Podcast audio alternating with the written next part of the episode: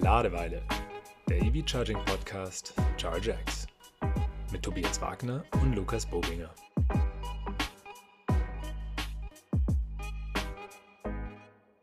Soll, willst du vielleicht einen, einen, äh, einen Talks mitnehmen, dass du im Notfall den Ding aufmachen kannst und den CP durchschneiden kannst? So, für den allerletzten Resort. Ja, finde ich gut. Schon, oder? Also. Und ich habe ein richtig geiles Kabel gemacht, was unter Umständen ganz Feuer so geil ist. Was nicht mehr ausgeht. Oh, ich muss dieses Ding wegpacken, sonst ich mich und holen. Anton, lass es. Vorsicht, achso, die ganzen Handys.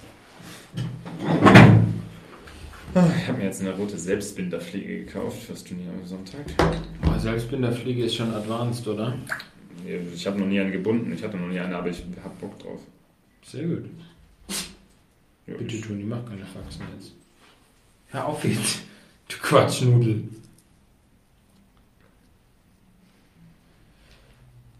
Tobi, gib, gib den Beat. Los geht's. Schick mir mal das Dokument. Da steht nicht viel drin. Machen wir erst zu zweit so einen kleinen Pre-Talk wieder? Ja. Okay. Aber was, äh, wir was die treffen uns an der Ladesäule. Keine Ahnung, mach einfach. Das hat nie funktioniert. Aber was ist das Intro? Was reden wir? Jobbox. Job Wallbox. Payment weniger im Collab.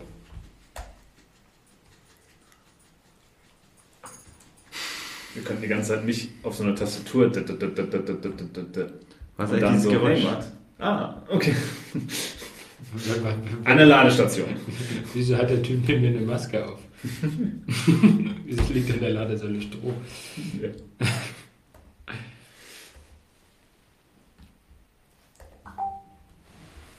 Ja, wird schon funktionieren. Das Intro kann man immer neu aufnehmen. Meinst du? Ladeweile, der EV Charging Podcast von ChargeX mit Tobias Wagner und Lukas Bobinger.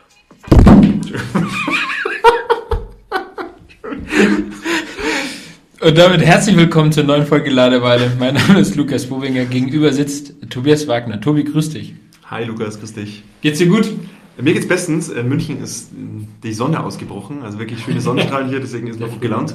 Ja. Und ja, wir haben immer wieder spannende Themen. Letztes Mal haben wir über, über wilde Ladekonzepte gesprochen. Genau. Ich habe das Gefühl, genauso geht's weiter. Es wird, es bleibt wild. Äh, nur haben wir letztes Mal über, über Leute geredet, die was Wildes gemacht haben. Diesmal waren es wir, aber dazu kommen wir später.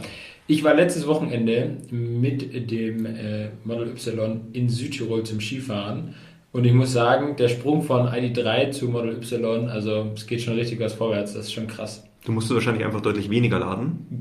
Gar, also ich habe gar nicht schnell laden müssen. Ich bin von Friedberg 350 Kilometer in die Dolomiten, ohne zu laden. Dort gab es dann einen Typ 2 Ladepunkt am Skilift und das Ganze dann wieder rückwärts. Das hätte ich Das ist, ja, das ist ja genau die Geschichte, die ich immer predige, dass man sagt, okay, diese Abhängigkeit von Schnellladeinfrastruktur, die wird in Zukunft eben abnehmen, weil natürlich die Batterie größer werden Voll. in den Autos, die Effizienz der Autos steigt. Ich meine, das Model Y verbraucht sogar weniger Strom als dein Ja. Auto, als dein ID3. Aber man ist schneller unterwegs bei widrigeren Bedingungen und ist dennoch besser vom Verbrauch. Also es ist Genau. Weil wir sehen ja heute schon 90% der Ladevorgänge finden an den Locations statt, wo man sich länger aufhält, Arbeit, zu Hause, Hotel. Und es wird eher sogar 99% werden. Und das Ja. ist das beste Beispiel dafür. Ja, absolut. Es hat echt toll geklappt. Äh, Winterreichweite auf Winterrädern, äh, größer 360 Kilometer, voll beladen, über, über einen Brenner drüber, also Höhenmeter auch noch. Bin wunschlos glücklich. Wobei, jetzt hättest du ja das Supercharger-Netzwerk. Hast du schon mal ausprobiert? Nein, noch nie. Ach. Ein einziges, Mal für, ein einziges Mal für zwei Minuten, wie dieses mit äh, Plug and Go quasi funktioniert, also anstecken und los, einfach weil ich diese Experience wollte. Mhm. Aber ich habe es nie gebraucht für einen Trip oder dergleichen. Ich hatte auch einen spannenden Moment. Ähm, Wir hatten ja in unserem Experiment, äh, wo wir gleich drüber sprechen werden, war ich ja auch mit dem Kia EV6 unterwegs. Und mein Model Y habe ich quasi der Firma dann zur Verfügung gestellt. Und wir hatten ähm, einen Kundentermin, den quasi Kollegen von uns wahrgenommen haben. Der war so, was war das, so 250 Kilometer weg. Ja, Also hin und wieder Nürnberg, zurück. ja. Genau. Und normalerweise hättest du da einfach schnell geladen, wärst irgendwie wie ein Blöder gefahren mit hoher Geschwindigkeit. Ich habe dann den Jungs auch gesagt, dieser Tesla ist noch jungfräulich, der hat in den 10.000 Kilometer, die ich jetzt fast drauf habe, noch nie eine Dezi-Säule gesehen und das wäre schade, wenn es jetzt soweit wäre. Und die haben dann einfach beim Kunden geladen und so entspannt wieder zurückgefahren. Also das ist so eine einfache Umstellung im Kopf. Mhm. Und man muss halt irgendwie halt nicht schneller als 130 fahren, aber das ist eh eine Frage der Zeit. Das stimmt. Tobi, was ist sonst noch so passiert? Ich habe gesehen, du hast ein Webinar äh, die letzten Tage gemacht mit dem Titel Job Wallbox. Was, was hat das auf sich? Genau, das ist unser neuestes Produkt, das wir bei ChatX vorgestellt haben. Ähm, Job Wallbox ist ja, kann man sich schon was darunter vorstellen, für was es eigentlich gedacht ist, nämlich für den Arbeitsplatz. Und wir haben eben gesehen, ähm, dass das Laden beim Arbeitsplatz super, super wichtig ist. Gell? Bei dir ja auch, du lädst ja auch zum ja. Großteil hier bei uns. Ähm, aber viele Firmen ähm, sehen noch gar keine Notwendigkeit dafür, Ladepunkte aufzubauen. Aber diese Leute, die halt dort in die Arbeit pendeln, die würden gerne elektrisch fahren, können aber vielleicht zu Hause gar nicht aufladen. Und was wir herausgefunden haben, ist, dass die eine eigene Zahlungsbereitschaft haben, für diese Kosten aufzukommen. Mhm. Also es geht gar nicht darum, dass der Arbeitgeber alles, äh, die Spendierhosen anhat und alles herschenkt, mhm. sondern dass sich der Mitarbeiter auch daran beteiligen kann. Und das ist eigentlich die ganze Magie dahinter, quasi ein cooles Finanzierungskonzept für die Wallboxen, wo man quasi auf Basis von einer monatlichen ähm, Vertragsregelung dann der Mitarbeiter einfach dafür bezahlen kann. Mhm. Und das ist die Job-Wallbox, genau, ganz simpel. Das ist eine Mischung irgendwie zwischen Jobrat, aber auch solche Themen wie solche Fitness-Mitgliedschaften, wo man auch quasi mit dem Arbeitgeber die Beiträge teilt. Genau. Also irgendwo zwischendrin pendelt sich das ganze Thema ein. Genau, man kann komplett frei entscheiden. Man kann es ja trotzdem für den Arbeitnehmer übernehmen. Ja. Wenn der eben die Firma verlassen sollte oder so, dann klar, dann fällt es einfach weg. Man gibt die Job-Wallbox zurück, was ja wahrscheinlich eher selten vorkommt. Aber es ist eine sehr, sehr einfache Methodik heutzutage, halt die Mitarbeiterbindung zu erhöhen. Das ist, glaube ich, ein ständiges Thema bei den Firmen. Ähm, und man überlegt sich halt zweimal, wenn man ein Elektroauto fährt, dann woanders hin zu wechseln, wo man eben nicht aufladen kann. Und da wollen wir einfach diesen, diesen Firmen noch weitere Optionen anbieten. Mhm. Am Schluss machen wir eh schon sehr, sehr günstig und jetzt, glaube ich, gibt es gar kein Kriterium mehr für Mitarbeiter, was auch. Ich habe letzt, letztens diesen Slogan gelesen von wegen, äh, hier, der Obstkorb war gestern, Wallbox ist heute. Vor allem Obst kann sich jeder selber kaufen, aber eine Wallbox zu Hause installieren, das ist tatsächlich manchmal gar nicht gegeben. Es scheitert am Stellplatz, den örtlichen Gegebenheiten. Deswegen ist da der Arbeitgeber sicherlich der erste Anlaufpunkt. Genau, aber ich glaube, da finden ganz viele Gespräche statt, dass man halt beim Arbeitgeber nachfragt und der das dann einfach so abtut. Ja. Aber das wird halt immer mehr ein größeres Problem. Ja? Und die Leute wollen jetzt wirklich umsteigen. Und jetzt gibt es halt die Jobwallbox, die man da einfach dem Arbeitgeber empfehlen kann. Ähm, genau. Die Domain ähm, routet noch nicht auf ChargeX, aber einfach auf chargex.de slash Jobwallbox und da kann man alle Infos holen. Sehr gut. Wir reden heute auch über den Arbeitsplatz. Stimmt. Ähm, ähnlich wie die Jobwallbox. Ich habe viel bei der Arbeit geladen und nicht zu Hause. Ähm, aber ich glaube, da holen wir uns noch einen Experten ran, oder?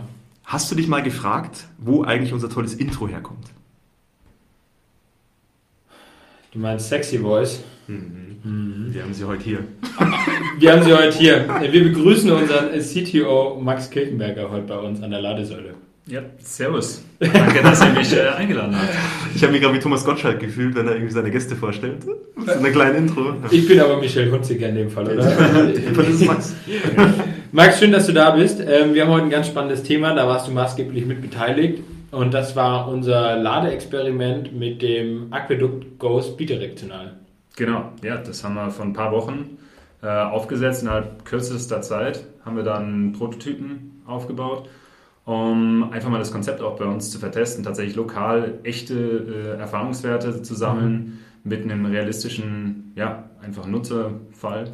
Voll. Und das ja, ist auf jeden Fall eine sehr interessante äh, Woche gewesen.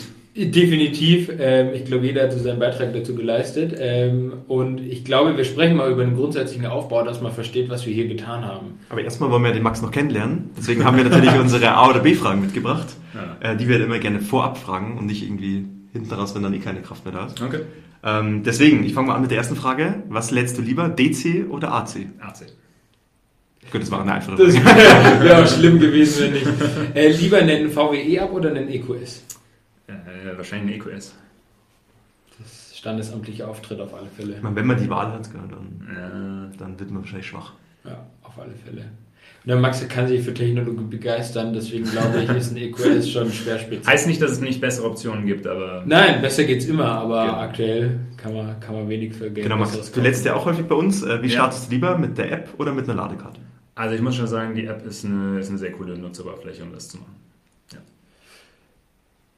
Wenn du ankommst mit dem E-Auto, bist du einer, der auf Punktlandung geht mit 1-2% oder tust du lieber nochmal zwischendrin Reserve laden? Ah, ich glaube, da bin ich ein bisschen zurückhaltend. Äh, ich habe ganz gerne äh, noch, sagen wir mal, 15% oder was im Akku, wenn ich ankomme. Ähm, aber es ist schon angekommen äh, oder vorgekommen, dass ich mit Strich, Strich, Strich. Ja. Also, ähm, ja, wenn es sein muss. Ja. Äh, wenn du jetzt mal weitere Strecken fährst, irgendwie zu Kunden oder irgendwie zu irgendwie Projekten, ähm, bist du dann einer, der die Route plant und schaut, wo er aufladen kann, oder fährst du einfach drauf los und fährst, lässt spontan auf? Mm, Kommt ein bisschen auf die Distanz an. Äh, Ich würde sagen, in letzter Zeit, wenn wir jetzt von keine Ahnung, 200 Kilometern oder was reden, ähm, da ist es wirklich so, dass du einfach in, keine Ahnung, zum Beispiel meine WW ähm, reingehst und da werden einfach so viele Optionen vorgeschlagen, dass es relativ gut einfach machbar ist. Das heißt, ich mache vielleicht, wenn ich vor äh, oder bevor ich losfahre, einmal die App auf, schaue, okay, das wäre ganz gut und dann fahre ich drauf los. Ja, wir haben ja auch sehr reichweitenstarke Autos in der Flotte. Mittlerweile. Mittlerweile. Wobei stimmt nicht alle, ja. Aber es ist schon unterschiedlich, gell? In welchem Auto man losfährt. Definitiv, definitiv. Ähm, also bei manchen, da habe ich auch eigentlich nur Kurzstrecken mit vor. Ja. Ähm, und bei anderen, da denke ich mir, ja, also egal, wer der wie weit es ist, äh, du kommst damit auf jeden Fall an. Und ja, also gerade die neueren natürlich sind da eher für geeignet. Ich glaube, das ist ein ganz guter Übergang auch. Mit der Zoe gab es ja mal eine Strecke, die war bis ein paar Meter weit. Weil, anderes Thema, anderer Podcast. Anderes Okay. Ja, ja. Überspringen wir das. Aber ich glaube, von deinem aktuellen Lieblingsfahrzeug in unserer Flotte kommen wir eigentlich ganz gut rüber zu unserem, Genau. zu unserem, zu Was ist unserem denn dein Projekt. Lieblingsfahrzeug? Äh, derzeit ist äh, das Lieblingsauto in unserer Flotte definitiv der EV6, würde ich sagen. Äh, super cooles Auto, top Reichweite, Interieur, schaut von außen super aus. Richtig cooles Teil. Und hat noch ein, zwei andere Features, die ganz interessant sind, glaube ich, in dem Kontext jetzt. Genau. Und da reden wir ganz äh, explizit über, über die Vehicle-to-Load-Schnittstelle, die diese Kia oder Hyundai EMP-Plattform hat. Und die haben wir uns zunutze gemacht, ähm, dadurch einen bidirektionalen Case aufzubauen. Aber Tobi, vielleicht kannst du ihn einfach mal beschreiben, was wir denn da gemacht haben oder wie sich das ins Aquädukt auch eingliedert. Genau, vielleicht kurz zum Problem, das wir lösen wollen. Also zum einen kämpfen wir unsere Kunden mit begrenzten Anschlussleistungen in diesen Gebäuden. Das heißt, die können zwar die ersten Ladepunkte aufbauen, machen sie auch mit uns, aber irgendwo, wenn du mal ein paar Jahre in die Zukunft denkst, wird die Leistung nicht ausreichen, um jeden Stellplatz zufriedenstellend mit einem Ladepunkt auszustatten. Ähm, und da haben wir uns einfach überlegt, also du kannst natürlich den, den Strom intelligent verteilen, das machen wir schon sehr, sehr gut, aber irgendwann wirst du an den Punkt kommen, wo es nicht mehr weitergeht. Und deswegen stellt sich einfach die Frage, wie kriegst du mehr Strom in die Tiefgaragen rein? Und eine naheliegende Variante ist natürlich eine Netzanschlusserhöhung, dass du einfach bei den Stadtwerken anfragst und da eine dickere Leitung reinlegst. Wird aber in Zukunft ganz ehrlich keine der Option sein, weil das kein Stadtwerk mehr machen wird, weil die eh enge, viele Probleme Ist auch, haben. ist auch kosten, kostenintensiv, wenn man es machen kann. Genau, und viele Gewerbebetriebe werden auch anhand der P-Class quasi berechnet und das willst du eigentlich eher vermeiden. Und dann hast du natürlich das Thema Stationärspeicher, dass du halt irgendwo den Energie speicherst und dann wieder abgibst, wenn die Autos halt da sind. Aber die musst du auch kaufen. Der kostet auch relativ viel, pro Kilowattstunde auch deutlich mehr, als wenn du es quasi im Auto hast. Und da kommen wir auch schon zum Punkt. Ähm, Wir haben quasi ganz, ganz viele Autos, die täglich in die Arbeit fahren und einen riesengroßen Akku haben, in dem Fall von Kia ja 77 Kilowattstunden. Und die Mitarbeiter haben vermehrt auch immer Wallboxen zu Hause, weil du natürlich daheim auch irgendwie bequem über Nacht aufladen kannst. Und warum nicht diese Energie Leuten anbieten und quasi Powersharing machen, die nicht zu Hause aufladen können? Und genau das haben wir eine Woche lang getestet und haben das mal simuliert, wie das denn so ist. Soweit kommt es noch, Strom mit in die Arbeit bringen. Genau. Das haben wir uns am Anfang auch gedacht. Ja.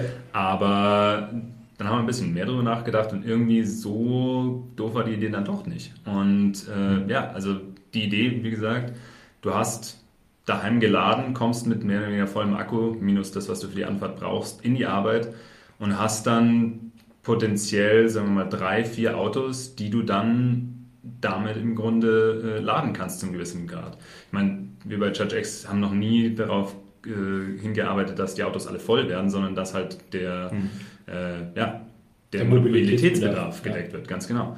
Und ähm, manchmal reichen da auch einfach 20 Prozent von so einer 77 Kilowatt Batterie aus. Und das war so ein bisschen den Case, den wir vertestet haben, ein paar Zahlen gesammelt haben, um zu schauen, wie realistisch ist sowas.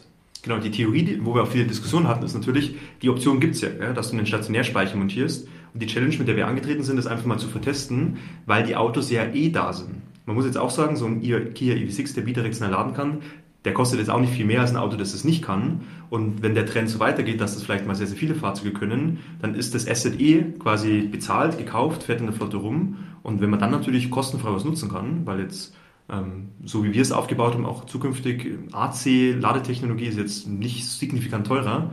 Ähm, und deswegen ist das eine ganz spannende Möglichkeit. Bevor wir zum Experiment kommen, wie wir das über die Woche gemacht haben, würde mich noch interessieren. Werbung. Keine Werbung diesmal. Ähm, Max, was war denn notwendig, um das Ganze hardware-seitig ins Aquädukt zu integrieren? Oder was, was haben wir gemacht? Ich habe eine schwarze Wallbox unten gesehen, die sehr gut aussah. Ja. Aber sie sah ja nicht nur gut aus, sie hat auch ein bisschen mehr gekonnt. Was, was, was hast du gemacht? Genau. Also de facto ist es ja so, dass wir derzeit aus Regulatorik und einfach auch, weil der technische Stand bei uns jetzt noch nicht so ist, ähm, nicht echtes äh, Vehicle-to-Grid ja. durchführen können. Ähm, entsprechend haben wir auf der einen Seite die, die Spenderbox, die Donorbox quasi, das schwarze Modul äh, genommen und die äh, Vehicle-to-Load, also V2L-Funktionalität, ähm, die der Hyundai äh, Kia. und Kia, also sind ja mehrere, ja. unterstützen, ähm, quasi nachgebildet, haben das integriert in diese Box und damit quasi ein, ja, im Grunde einen Netzersatz geschaffen. Ähm, natürlich in dem Fall jetzt einphasig, aber äh, unsere Module funktionieren auch einphasig entsprechend äh, und man kann auch einphasig laden. Das hat also absolut funktioniert. Ähm, und dann auf dem ladenden Modul haben wir einerseits die tatsächlich noch von Netzstrom ähm, die, die Steuerungseinheiten quasi versorgt, aber dann tatsächlich, wenn es zum Auto geht aus dieser Box, äh, das kommt tatsächlich direkt von der Donnerbox. Das heißt, wir haben eine, eine Netztrennung tatsächlich in dieser äh, ladenden Box ähm, eingebaut, haben äh, tatsächlich nur, also der Strom, der in dieses Auto geht, kommt nur aus dem spendenden Auto. Und Genau, das heißt einerseits, um, um natürlich da konform noch zu bleiben, andererseits, weil wir auch für aus Sicherheitsgründen und so weiter einfach jetzt erstmal schauen wollten. Ähm, aber das war eine relativ saubere und einfache Methode, um, um das umzusetzen. Mhm. Und das Coole ist, wir haben es einfach an ein bestehendes System angedockt. Also der, da waren noch ganz viele Module noch montiert, die ganz normal weiter funktioniert haben. Und dann hatten wir hinten quasi so ein klein, kleines Abteil, wo wir beide immer geparkt eine Insel. haben. Eine kleine Ladeinsel, genau, genau. und haben es einfach angedockt, Plug and Play. Also Plug and Play. Die Installation ja, genau. war wirklich sehr, sehr einfach. Also von der ganzen Komplexität, die wir da eingebaut haben, Absolut, ähm, ja. haben wir bei der Montage nichts mitbekommen. Genau, also grundsätzlich kann man sagen, es waren insgesamt dann Aquädukt 6. Vorne ein ganz normales Aquädukt 4, was über, über 11 kW Netz Die hätten es eigentlich hinten einfach erweitern können. Genau. Leider war waren da keine Stellplätze mehr. ja, genau. Aber genau, wir haben das quasi dann in Inselsystem wo wir das ganze Thema Powersharing ausprobiert haben. Was angedockt war an das klassische Aquädukt 4 und konnten somit eben mit insgesamt sechs Fahrzeugen laden und entladen. Genau. Ja, nee, also äh, der auch diese, diese Wechsel quasi hm. war, war super einfach. Einfach das eine Modul runter, das nächste drauf, klick, klack, ja. angedreht und gut war. Genau, die Tests laufen ja auch weiter und eigentlich ganz spannend, weil, weil man ja wirklich ein neues Stromnetz auch generiert und auch wie andere Autos darauf reagieren. Also jedes Auto macht ja auch so einen so Check mit dem Stromnetz, passt die Frequenz, passt die Spannung etc. Und die beiden haben sich zumindest sehr gut verstanden. Also Wer der, sind denn die beiden? Ja, den Kia EV6, der, der das quasi bereitstellt. Genau. Und dann hat man ja Nochmal ein Model Y. Ja. Tesla Model Y mhm, in der Flotte. Ähm, und das hat das gut vertragen. Also das hat keinerlei Unterschied gespürt. Ähm, und das werden wir natürlich auch weiterhin vertesten. Aber dieses genau. Insellnetz, das da generiert wird, ist quasi... Ja. Also es geht grundsätzlich darum, wie hoch ist die Stromqualität, die aus so einem äh, spendenden Auto quasi kommt. Ähm, und ja, bis jetzt zeigt sich eben, dass zum Beispiel eben diese, die, der Spannungsbereich und der, die Frequenz, dass das eben eingehalten wird so wie dann auch entsprechend ladende Autos das erwarten. Ähm, wie gesagt, einphasig mit dreiphasig, das, das steht dann noch aus zum Test, aber mhm. die Erwartung ist, dass das entsprechend gleich. Ich, ich habe noch nie das Wort Stromqualität gehört. ja, doch, doch. Das ist tatsächlich. Man nimmt Strom immer als gegeben an. Steckdose ja. funktioniert und dann reden wir heutzutage über Grünstrom, Graustrom, was der CO2, aber die Stromqualität für den ja. normalen Verbraucher war ja. noch nie ein Thema. Das ist, glaube ich, auch so, ein, so in Europa, glaube ich, gar nicht so ein Thema, wenn du mal ins Ausland fährst. Da gibt's immer, gab es so Elektroautorallies nach Marokko oder so, wo dann die Erdung gefehlt hat, dann musst du so einen Stab reinrammen, damit die Erdung irgendwie wieder da ist, weil sonst die Zoe nicht geladen hat. Also gibt es ganz wilde Geschichten, aber so ein Auto prüft einiges, bevor es quasi ja, Ladevorgang beginnt. Aus Eigeninteresse wahrscheinlich einfach, damit nichts kaputt geht. Ähm, ja, und zeigt jetzt unsere Fehlermeldungen. Ja, das ist auch der Grund, warum grundsätzlich das Vehicle to Grid jetzt kein ganz triviales Thema ist. Mhm. Ich meine, wir hatten das gleiche bei PV, wir haben das mhm. gleiche bei ähm, Energiespeichern stationären. Ähm, da muss einfach von den entsprechenden Wechselrichtern dann sichergestellt werden, dass das, was ins Netz eingespeist wird, auch tatsächlich mhm. naja, dazu passt, was schon im Netz ist. Weil auch wenn wir äh, eine, ich sag jetzt mal, eine spezifische Bilanzen oder sowas haben oder globale Bilanzen auf diesem Netzwerk, ähm, ist es doch lokal irgendwo, wo es dann ausgetragen wird. Ne? Ja. Und entsprechend ist es natürlich schon wichtig, äh, dass ja, die Verbraucher und die Erzeuger entsprechend gut zusammenspielen. Auf Ja, die wir genau- Qualität achten. Wir haben ja genau auch die Kia genommen, bei der das auf Wechselstrombasis bereitstellen kann. Das ist ja auch nochmal ein großer Unterschied beim bidirektionalen Laden. Es gibt ja Hersteller, die ganz klar auf DC gehen, wo dann quasi nur Gleichstrom rauskommt, äh, mit dem jetzt unser System ja gar nichts anfangen könnte. Und deswegen haben wir uns da auch quasi für Kia entschieden, weil, ja, weil dann die Infrastruktur entsprechend günstiger ist, wenn quasi die Umwandlung schon im Auto stattfindet. Und da gibt es ja auch ähm, hier und da Gerüchte, dass eben ein bidirektionaler Wechselrichter nur ein Bruchteil teurer ist als ein unidirektionaler ähm, also ein Ladecontroller oder ein Ladegerät. Ähm, Und deswegen ist es natürlich eine ganz spannende Möglichkeit, wenn es in Zukunft alle Autos können. Hm. Ist, glaube ich, aber auch ein ganz klares Statement von unserer Seite, dass wir die Vorteile von bidirektionalem Laden im AC-Bereich sehen. Eben aus den genannten Gründen, weil das Auto es hoffentlich in Zukunft kann, weil nicht ein zusätzlicher Wechselrichter irgendwo installiert werden muss, Der- der weil auch die Kosten overall einfach deutlich günstiger sind. Die Idee ist ja, dass die Autos, wenn sie parken, immer mit dem Stromnetz verbunden sind oder zum Beispiel Vehicle-to-Vehicle laden können. Das heißt, äh, du brauchst deutlich mehr Ladepunkte als Autos, damit du es wirklich immer bei jedem Parkplatz machen kannst. Und du parkst halt mal bei der Arbeit, manchmal zu Hause, manchmal woanders. Und dadurch überlegst du dir, wie kannst du das möglichst günstig machen und dann würdest du das immer ins Auto einbauen. Ja. Aber wenn du es in jede Box einbaust, dann hast du einfach deutlich mehr von diesen Geräten. Und das ist eigentlich das Argument, was für eine bidirektionale Zukunft spricht, dass man das auf AC-Basis macht. Jetzt haben wir viel über die Technik und die Regulatorik geredet. Ähm, wollen wir nicht einfach mal in so einen, wir haben das über fünf Tage gemacht, das Experiment, von Montag bis Freitag. Und ich glaube, es wäre einfach spannend, mal zu, reden, wie so ein klassischer Tag aussah. Und der hat bei dir so morgens in der Früh um sieben, glaube ich, begonnen mit einem vollgeladenen Auto. Ein bisschen früher sogar. Also ich bin vielleicht ganz kurz Durchlauf. Wir haben Ja. ja, auch ein schönes Video dazu gemacht, ähm, das man sich auf YouTube anschauen kann, wo alles schön dokumentiert wurde. Aber der Ablauf war folgender. Ich hatte den Kia EV6 und habe den zu Hause an dem Akkuluk-System immer vollgeladen, dreiphasig. Und bin immer, genau, mit einem 100% geladenen Akku nach München gefahren. Das waren einfach so knapp 90 Kilometer. Ähm, und ich bin immer, fast immer mit 78% Akku angekommen. Also knapp 20% habe ich verbraucht. Und entsprechend hatte ich so über die Hälfte, die ich dann nicht gebraucht habe an diesem Tag, die ich dann dir zur Verfügung stellen konnte, weil du hattest ja einen anderen Case. Genau. Ich bin zu Hause losgefahren mit einem Auto, was ich nicht zu Hause laden kann. Das heißt, ich war auf den Ladepunkt am Arbeitgeber ange äh, angewiesen und bin in der Firma meistens losgefahren mit, mit 180 Prozent, brauche dann so circa 15, 16 Prozent bis nach Hause. 180. Nicht die 100, äh, zwischen 80 und 100 Prozent. So. Tesla ist einfach eine andere Welt. Ja. 180%. Wahnsinn, was die schaffen.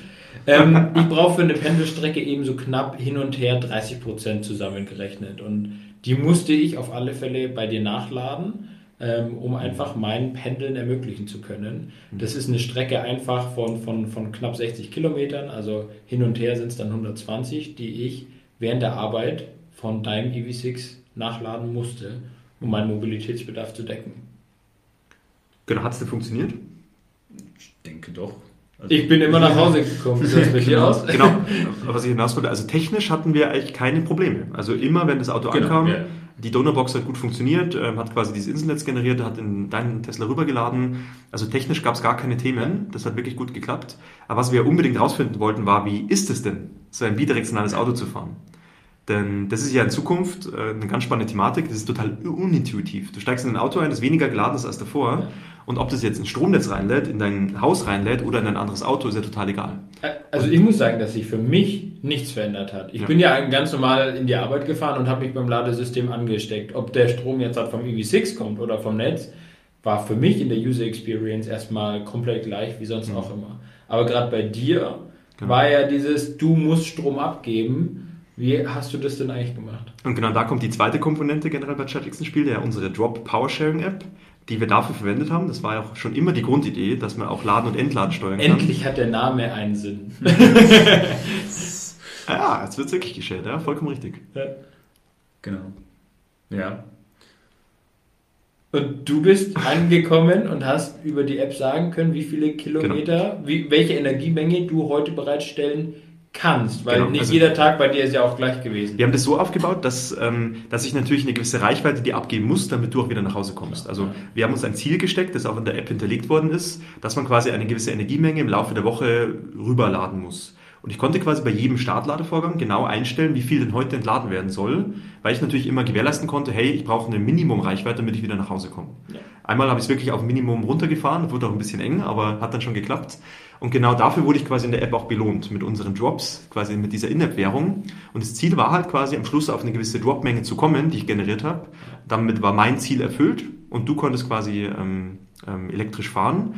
Und in der Realität würde es dann vielleicht bedeuten, dass ich irgendwie einen Bonus bekomme oder dass ich meinen Dienstwagen vielleicht günstiger bekomme oder irgendwie einen Geschenkkorb oder einen Obstkorb. Wieder ein Obstkorb. Nee, über die Incentivierung lässt sich noch streiten, aber grundsätzlich hat es wunderbar funktioniert, dass du quasi mit einer Powerbank auf vier Rädern in die Firma gekommen bist und somit sicherstellen konntest, dass mein Mobilitätsbedarf gedeckt ist.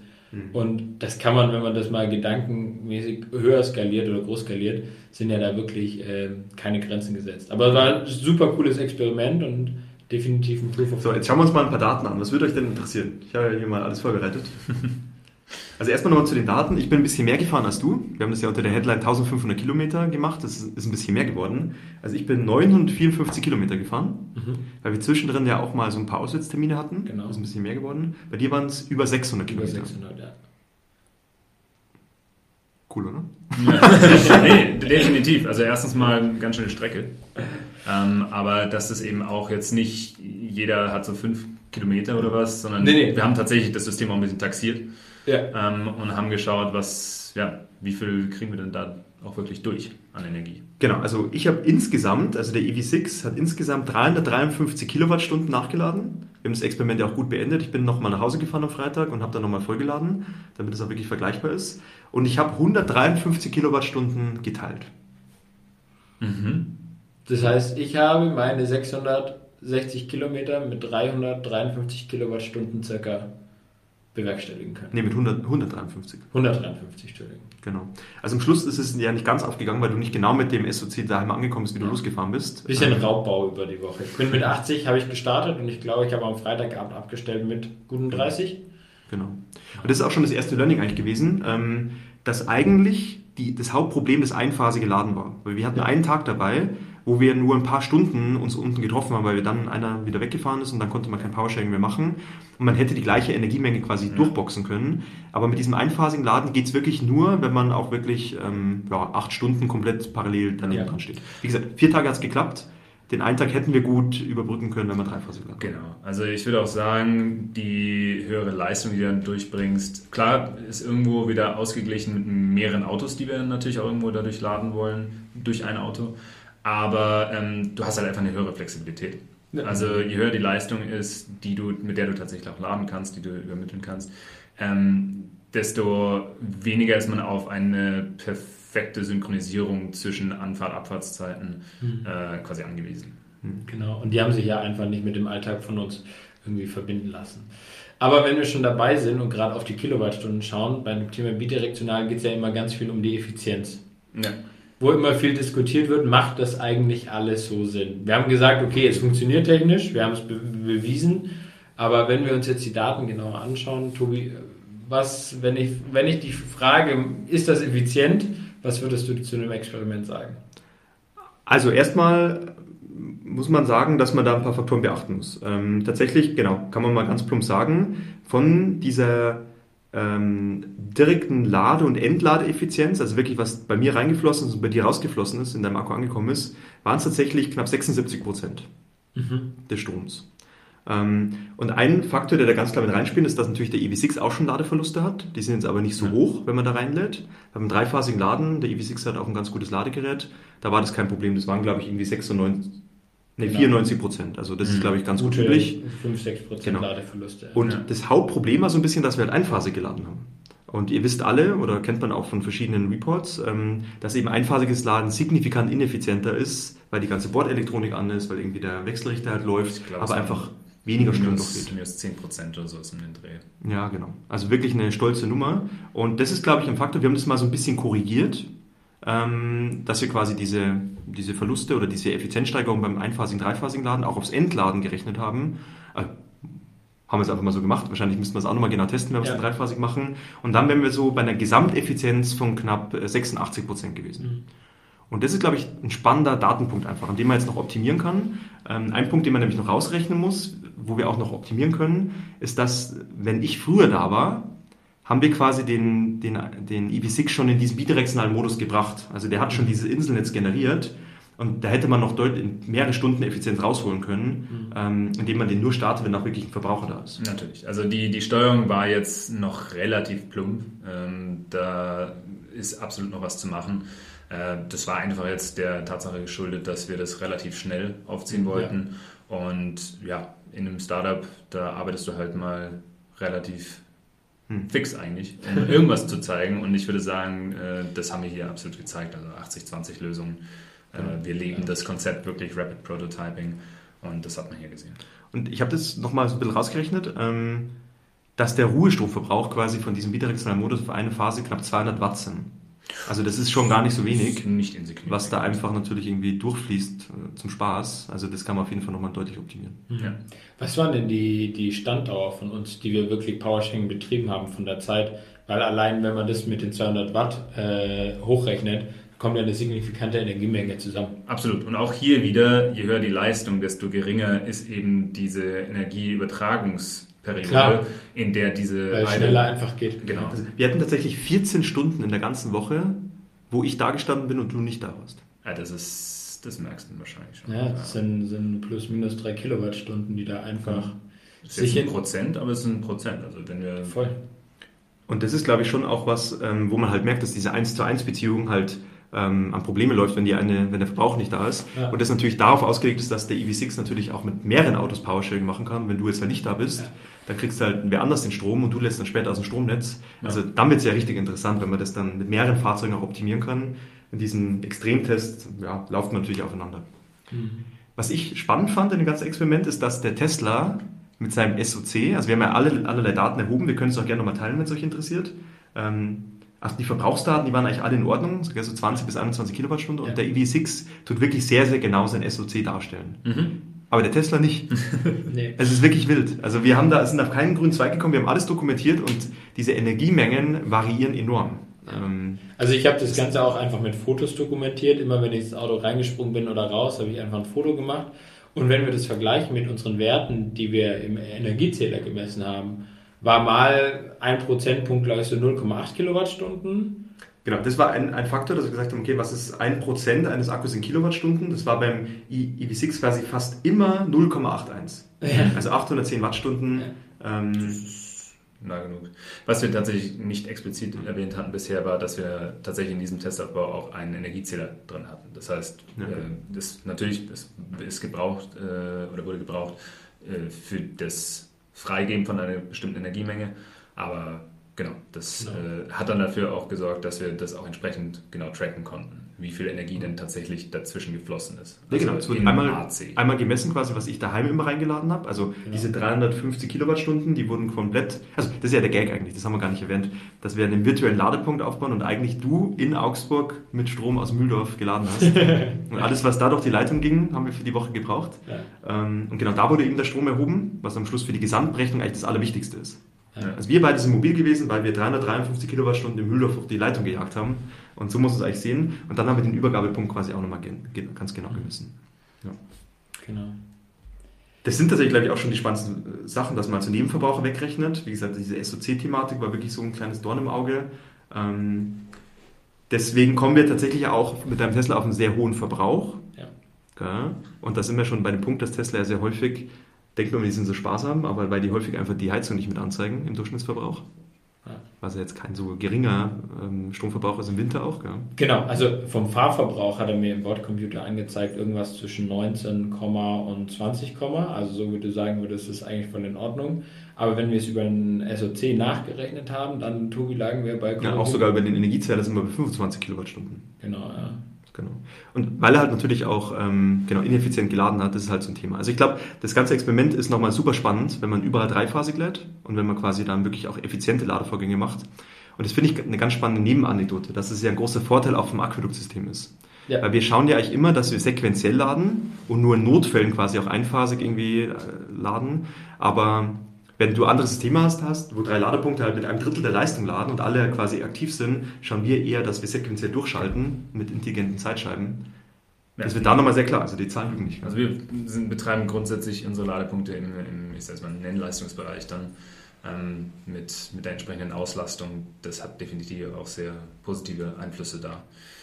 Genau. Und eine Sache zur Effizienz würde ich schon noch dazu sagen. Ähm, wir sind jetzt wirklich an den, an den Anfängen von Bidirektionalität im, im EV-Bereich. Das heißt, es ist zu erwarten, dass sowohl, na gut, Laden wahrscheinlich noch ein bisschen weniger, aber vor allem im entladenden Bereich äh, da sicherlich noch äh, Luft nach oben ist mhm. und einfach über, über weitere Adaption und ja, einfach auch über Zeit und potenziell neue Technologien auch, ähm, da einfach noch größere Gewinne zu erwarten sind. Mhm. Es sind halt super wertvolle Daten, gell? weil ähm, ich glaube, Effizienz zu erheben, ich meine, wir könnten das alles machen. Gell? Wir wüssten eigentlich ganz genau, ähm, welche Autos an unserem Aquäduktsystem laden. Wir haben mehrere tausend Stück draußen, erheben auch ganz genau Kilowattstunden, genau, was mhm. da passiert. Ja. Und diese Autos haben Unterschiede. Gell? Also auch meine Zoe damals noch, ich meine, die hat eine andere Ladetechnik, aber die wird so ineffizient, ähm, wenn die halt mal mit geringeren Leistungen angefahren wird. Und diese Daten halt einfach, also ist halt einfach teurer. Oder lädt gar genau, lädt, lädt gar nicht, ist halt einfach viel teurer. Ich habe für das ja. gleiche Auto höhere Betriebskosten, Voll. weil es, man muss immer vom Zähler halt wegdenken. Ja, absolut. Und dass man da eben auch Expertise aufbaut, was dann beim bidirektionalen Laden auch für eine Effizienz da ist. Ja. Ähm, und da wird viel zu selten drüber geredet. Jeder schaut bloß auf seinen Bordcomputerverbrauch. Und Tesla führt uns eher am meisten an der Nase rum. Also ja, definitiv. Also die Tatsache, dass wir eben Zugriff auf unsere, unsere Ladedaten haben, äh, bedeutet genau das. Wir können absolut Verhalten von Autos tracken, können daraus gewisse Verhalten ablaufen, äh, ableiten ähm, und, und entsprechend äh, ja, daraus auch für die Zukunft gewisse Ladelogiken entwickeln, mhm. um, um, eben für diese ja, doch sehr langsam wilde äh, Menge an Autos da draußen ähm, doch eine, das meiste rauszuholen. In Summe würde ich sagen, voller Erfolg. Also ja. es hat funktioniert, also das ist der schiere Fakt. Ähm, genau. Du konntest elektrisch fahren, obwohl du keine Ladebox zu Hause hast und obwohl es bei der Arbeit theoretisch auch keine gibt. Genau. Und das war super. Also hat voller Erfolg meiner Meinung nach. Und auf dem können wir jetzt aufbauen. Wir wissen alle, mit dreiphasig wird es noch besser, noch effizienter, noch flexibler. Und das war für mich so das einzige Problem eigentlich. Ähm, ich glaube, das PowerShare mit der App hat sehr gut funktioniert, auch mit der Incentivierung. Aber dass, wenn die Standzeiten nicht lang genug sind, dann kann man nicht genug Energie rüberschieben. Aber ein 11 kW-System wird da vollkommen ausreichen. Hm. Ja. Klar, also es ist vor allem jetzt, haben wir Daten. Äh, und ohne Daten kannst du immer sagen, das, das wird auf jeden Fall funktionieren oder du kannst sagen, es wird auf keinen Fall funktionieren. Die Tatsache, dass wir dieses Experiment gemacht haben ähm, und diese Nutzerdaten oder diese echten Nutzerdaten generiert mhm. haben, äh, bedeutet ganz einfach, dass wir das jetzt nutzen können, um ja, uns da einfach weiterzuentwickeln, zu schauen, okay, klar, man muss an einigen Sachen arbeiten. Äh, wir müssen auch definitiv noch mehr Daten erheben, aber es war ein super Anfang. Mhm. Und das ja, stimmt uns auf jeden Fall sehr positiv, dass das ein Fall ist, den wir, den wir in Zukunft abdecken können. Die Vision ist halt ganz spannend, gell? dass man sagt, das kannst du bei jedem Aquäduktsystem nachrüsten.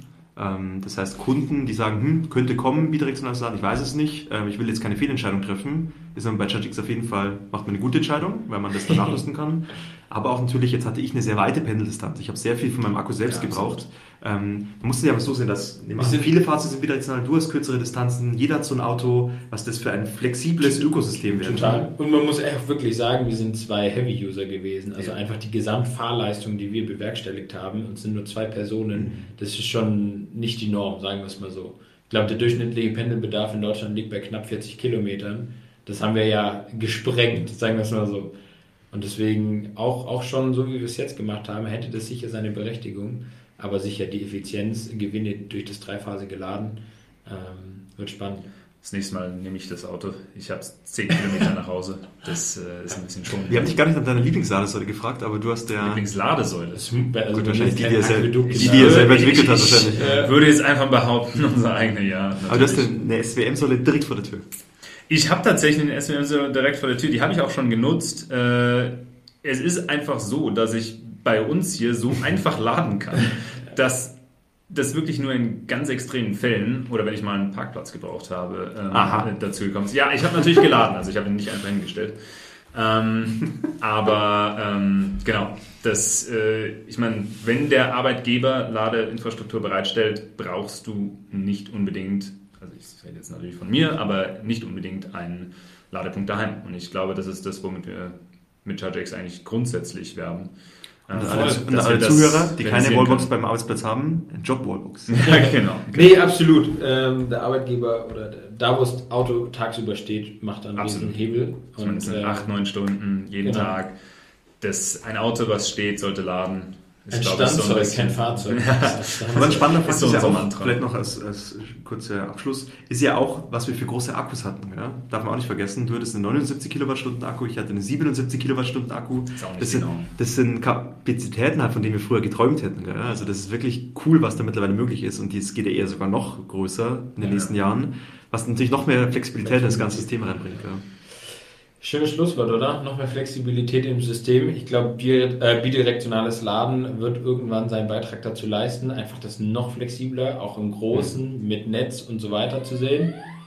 Und äh, in diesem Sinne. Ich glaube, auch ein Ausblick ist tatsächlich, dass eben auch unsere App, die wir hier bauen, eben auch für andere Use Cases hergenommen werden kann. Also die Idee ist schon auch, dass wir quasi Entladevorgänge vielleicht in anderen Bereichen steuern können. Und gerade da werden wir jetzt weiter forschen. Und eben wenn wir irgendwie Zuhörer haben, die im Bereich bidirektionalen Laden aktiv sind oder da auch mal was wissen wollen, mit uns sprechen wollen, jederzeit gerne Kontakt aufnehmen, weil wir suchen jetzt nach vielen Pilotprojekten.